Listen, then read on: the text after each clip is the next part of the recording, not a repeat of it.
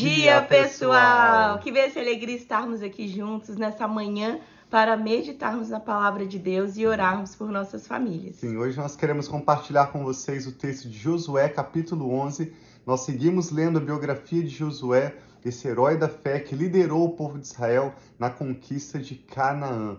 E esse texto de hoje vai nos mostrar, depois das, da conquista dos reis do sul, como eles avançaram para conquistar também os reis do norte. Na verdade, aquele grupo de reis ouviram do que o povo de Israel estavam fazendo, avançando e tomando posse daquelas cidades ao sul da região de Israel, e eles se prepararam e vieram contra Israel para lutar contra eles. E o Senhor prometeu a Israel que de um dia para o outro, em 24 horas, daria vitória sobre todos aqueles reis. E algo interessante para nós refletirmos, eu compartilho com você essa pergunta, é que esse texto diz que o próprio Deus endureceu o coração daqueles reis e povos do norte para guerrearem contra Israel e não tentarem um acordo de paz com Israel. E em relação aos chamados gibeonitas, nós lemos há dois dias atrás que o povo de Gibeon veio com falsidade, com engano e buscou um acordo de paz com Israel.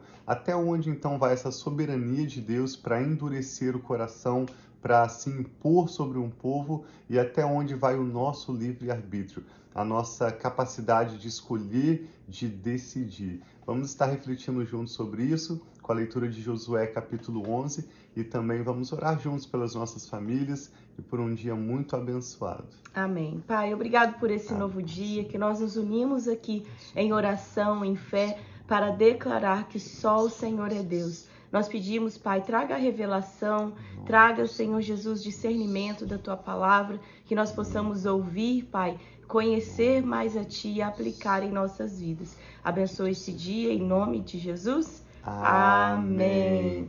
Então começa dizendo assim, Josué capítulo 11. Quando Jabim, rei de Azor, soube disso, ou seja, do povo de Israel, liderado por Josué, ter avançado e conquistado várias cidades ao sul daquele território, próximo da região do Mar Morto, diz que Jabim enviou uma mensagem a um grupo de reis, a Jobabe, rei de Madom, aos reis de Sinron e Aksaf e aos reis do norte que viviam nas montanhas, na Arabá ao sul de Kineret. Kineret é a região da Galileia, lá no norte de Israel. Até hoje, quando nós vamos a Israel, as placas, toda a nomenclatura do Mar da Galileia localmente é chamado Kineret.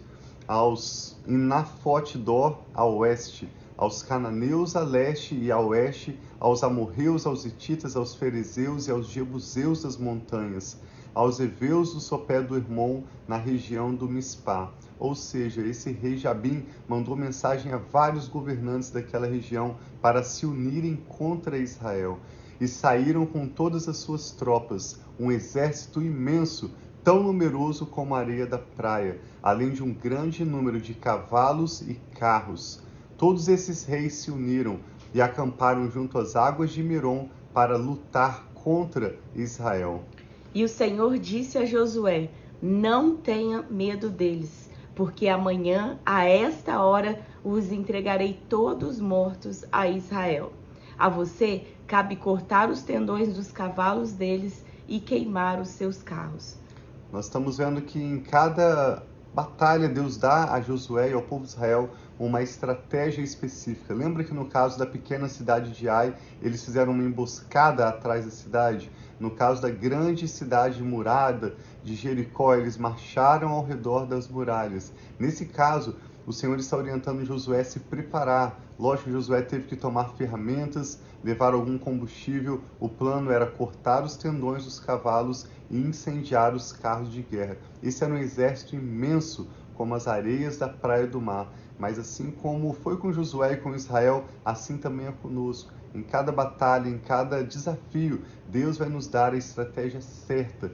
E nós não precisamos basear na nossa própria capacidade de discernir, de entender ou mesmo de repetir estratégias passadas. Vamos ouvir hoje o que o Espírito Santo tem a nos dizer. Disse Amém. então que Josué e todo o seu exército os surpreenderam junto às águas de Merom e os atacaram. E o Senhor os entregou nas mãos de Israel, que os derrotou e os perseguiu até Sidom. a grande, até Misrefote Maim e até o vale de Mispá, no leste. Eles os mataram sem deixar sobrevivente algum. Josué os tratou como o Senhor lhe tinha ordenado, cortou os tendões dos seus cavalos e queimou os seus carros. Na mesma ocasião, Josué voltou, conquistou Azor e matou seu rei à espada. Azor tinha sido a capital de todos esses reinos. Matou à espada todos os que nela estavam. Exterminou-os totalmente, sem poupar nada que respirasse, e incendiou Azor. Josué conquistou todas essas cidades e matou à espada os reis que as governavam. Destruiu-as totalmente, como Moisés, servo do Senhor, tinha ordenado. Contudo, Israel não incendiou nenhuma das cidades construídas nas colinas, com exceção de Azor, que Josué incendiou. Os israelitas tomaram posse de todos os despojos e dos animais dessas cidades, mas mataram todo o povo à espada, até exterminá-lo completamente, sem poupar ninguém. Tudo o que o Senhor tinha ordenado a seu servo Moisés, Moisés ordenou a Josué, e Josué obedeceu, sem deixar de cumprir nada de tudo que o Senhor tinha ordenado a Moisés. Assim, Josué conquistou toda aquela terra, a Serra Central, todo o Negueb, toda a região de Gozen, de Cefelá a Arabá, e os montes de Israel e suas planícies, desde o monte Alaque, que se ergue em direção de Seir, até Baal-Gade, no vale do Líbano, no sopé do monte Hermão. Ele capturou todos os seus reis e os matou. Josué guerreou todos esses reis por muito tempo. Com exceção dos heveus que viviam em Gibeon, nenhuma cidade fez a paz com os israelitas. Olha que interessante. Somente aqueles gibeonitas que vieram com mentira, falando para Josué que estavam vindo de muito longe, que, que precisavam de fazer um acordo, que criam no Deus deles. Ora, de certa forma, Gibeon sabia que Deus era o Deus grande que estava dando vitória a Israel. E eles fizeram um acordo de paz com os israelitas, mesmo baseados no engano. Então diz que foi uma exceção. Esses heveus que viviam em Gibeon fizeram a paz com os israelitas. Foi o próprio Senhor que endureceu o coração daqueles reis para que guerreassem contra Israel, para que ele os destruísse totalmente, exterminando-os sem misericórdia, como o Senhor tinha ordenado a Moisés. Naquela ocasião, Josué exterminou os Enaquins dos montes Hebron, de Debi e de Anabe e todos os montes de Judá e de Israel. Os Enaquins eram gigantes, até mesmo uhum. quando eles foram ver a terra, eles falaram que aquela terra era uma terra de gigantes. Sim. Então ele exterminou todos os gigantes. É, na sua Josué destruiu totalmente e também as suas cidades. Nenhum Enaquim foi deixado vivo no território israelita. Somente em Gaza, em Gate em Asdod é que, é que alguns sobreviveram. Foi assim que Josué conquistou toda a terra, conforme o Senhor tinha dito a Moisés, e deu-a por herança a Israel, repartindo-a entre as suas tribos. Tribos, e a terra teve descanso de guerra. Então foi uma guerra para conquistar a, aquela terra, mas depois Deus deu, Deus deu descanso ao povo. Sim, observe que essa região onde os Enaquins permaneceram, aqui menciona três cidades: Gaza, Gate e Asdod. Por que às vezes a gente para e pergunta por que, que Deus mandou que aquele povo fosse eliminado? Nós já refletimos sobre o fato de que Deus prometeu a Abraão, Isaac e Jacó aquela terra. Então, toda pessoa que concordou com a palavra de Deus, todos aqueles que estavam dispostos a ver os propósitos de Deus cumpridos, permaneceram vivos, tanto eles como as suas famílias. Um exemplo disso é a prostituta Raabe, que era uma mulher cananeia e permaneceu viva, mas muitos povos endureceram seus corações e eles resistiram à vontade de Deus. E infelizmente é o que acontece com toda pessoa e até mesmo conosco, se nós resistimos contra a vontade de Deus, a consequência não é boa. O povo de Israel eliminou totalmente aquele povo porque eles estavam se opondo à vontade de Deus, enquanto Israel estava chegando para estabelecer o governo do Senhor e ver a palavra de Deus cumprida naquela terra. Mas onde eles permitiram é, Enaquins ficarem vivos, como por exemplo na região de Gaza, é onde até hoje, 3, 4 mil anos depois, o povo de Israel ainda tem dificuldade para desfrutar paz na terra. Você que acompanha as notícias sabe que ali de Gaza, onde há um grupo grande de palestinos estabelecidos, é de onde vem a maioria dos mísseis que são lançados contra Israel e a maioria dos ataques e resistência política até o dia de hoje. Sim. Então nós vemos que assim como o Senhor deu vitória a Josué e ao povo de Israel de forma que eles precisaram eliminar aqueles povos, é lógico que a nossa guerra não é contra pessoas, mas contra os poderes espirituais do mal que atuam nas regiões celestiais. Então, nosso chamado a você hoje é para que você possa refletir na fidelidade de Deus, no fato de que Ele vai cumprir para com você e a sua família todos os planos e propósitos dele. E isso exige, é claro, que alguns pontos de apoio do inimigo, ou todos os pontos de apoio do inimigo, na verdade, sejam eliminados. Tudo aquilo que não vem de Deus para a sua vida, tudo aquilo que trabalha contra o propósito de Deus na sua vida. A Bíblia nos ensina a exterminarmos sem piedade, ainda que seja um hábito da sua família, uma tradição que já veio há tantos anos, talvez há séculos.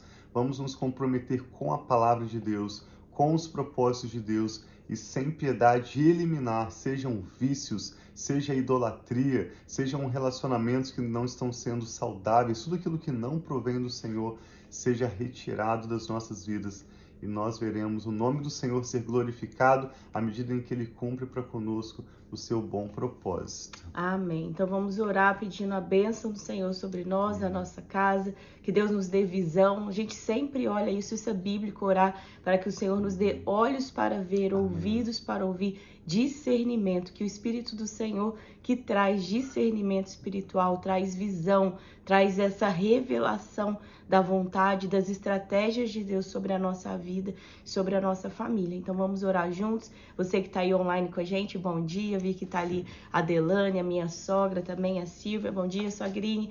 Então, se você também está aí online e nós não conseguimos, né, não, não interagir com a gente, coloca o seu pedido de oração. Talvez você precisa receber uma estratégia hoje do Senhor de como prosseguir em alguma situação ou como vencer uma batalha que você está nesse momento, seja ela emocional, seja qual seja a forma dessa que essa batalha se apresenta a você que você possa colocar diante de Deus. Então vamos orar. Sim. Pai, muito obrigado. Nós sabemos que o Senhor é um Deus grande, um Deus forte, o Rei dos Reis, Pai, Senhor dos Senhores. Nós temos visto, Pai, como o Senhor tem, dado, tem deu vitória ao povo de Israel, Sim, como o Senhor foi dando direção, estratégia, mostrando, Pai, como eles vencerem os inimigos e receber a promessa que Ele mesmo já tinha dado a esse povo. E é isso que eu peço, Pai, que o Senhor dê a nós, para nós estarmos vencendo, conquistando, tomando posse de tudo Sim, aquilo pai, que o Senhor já tem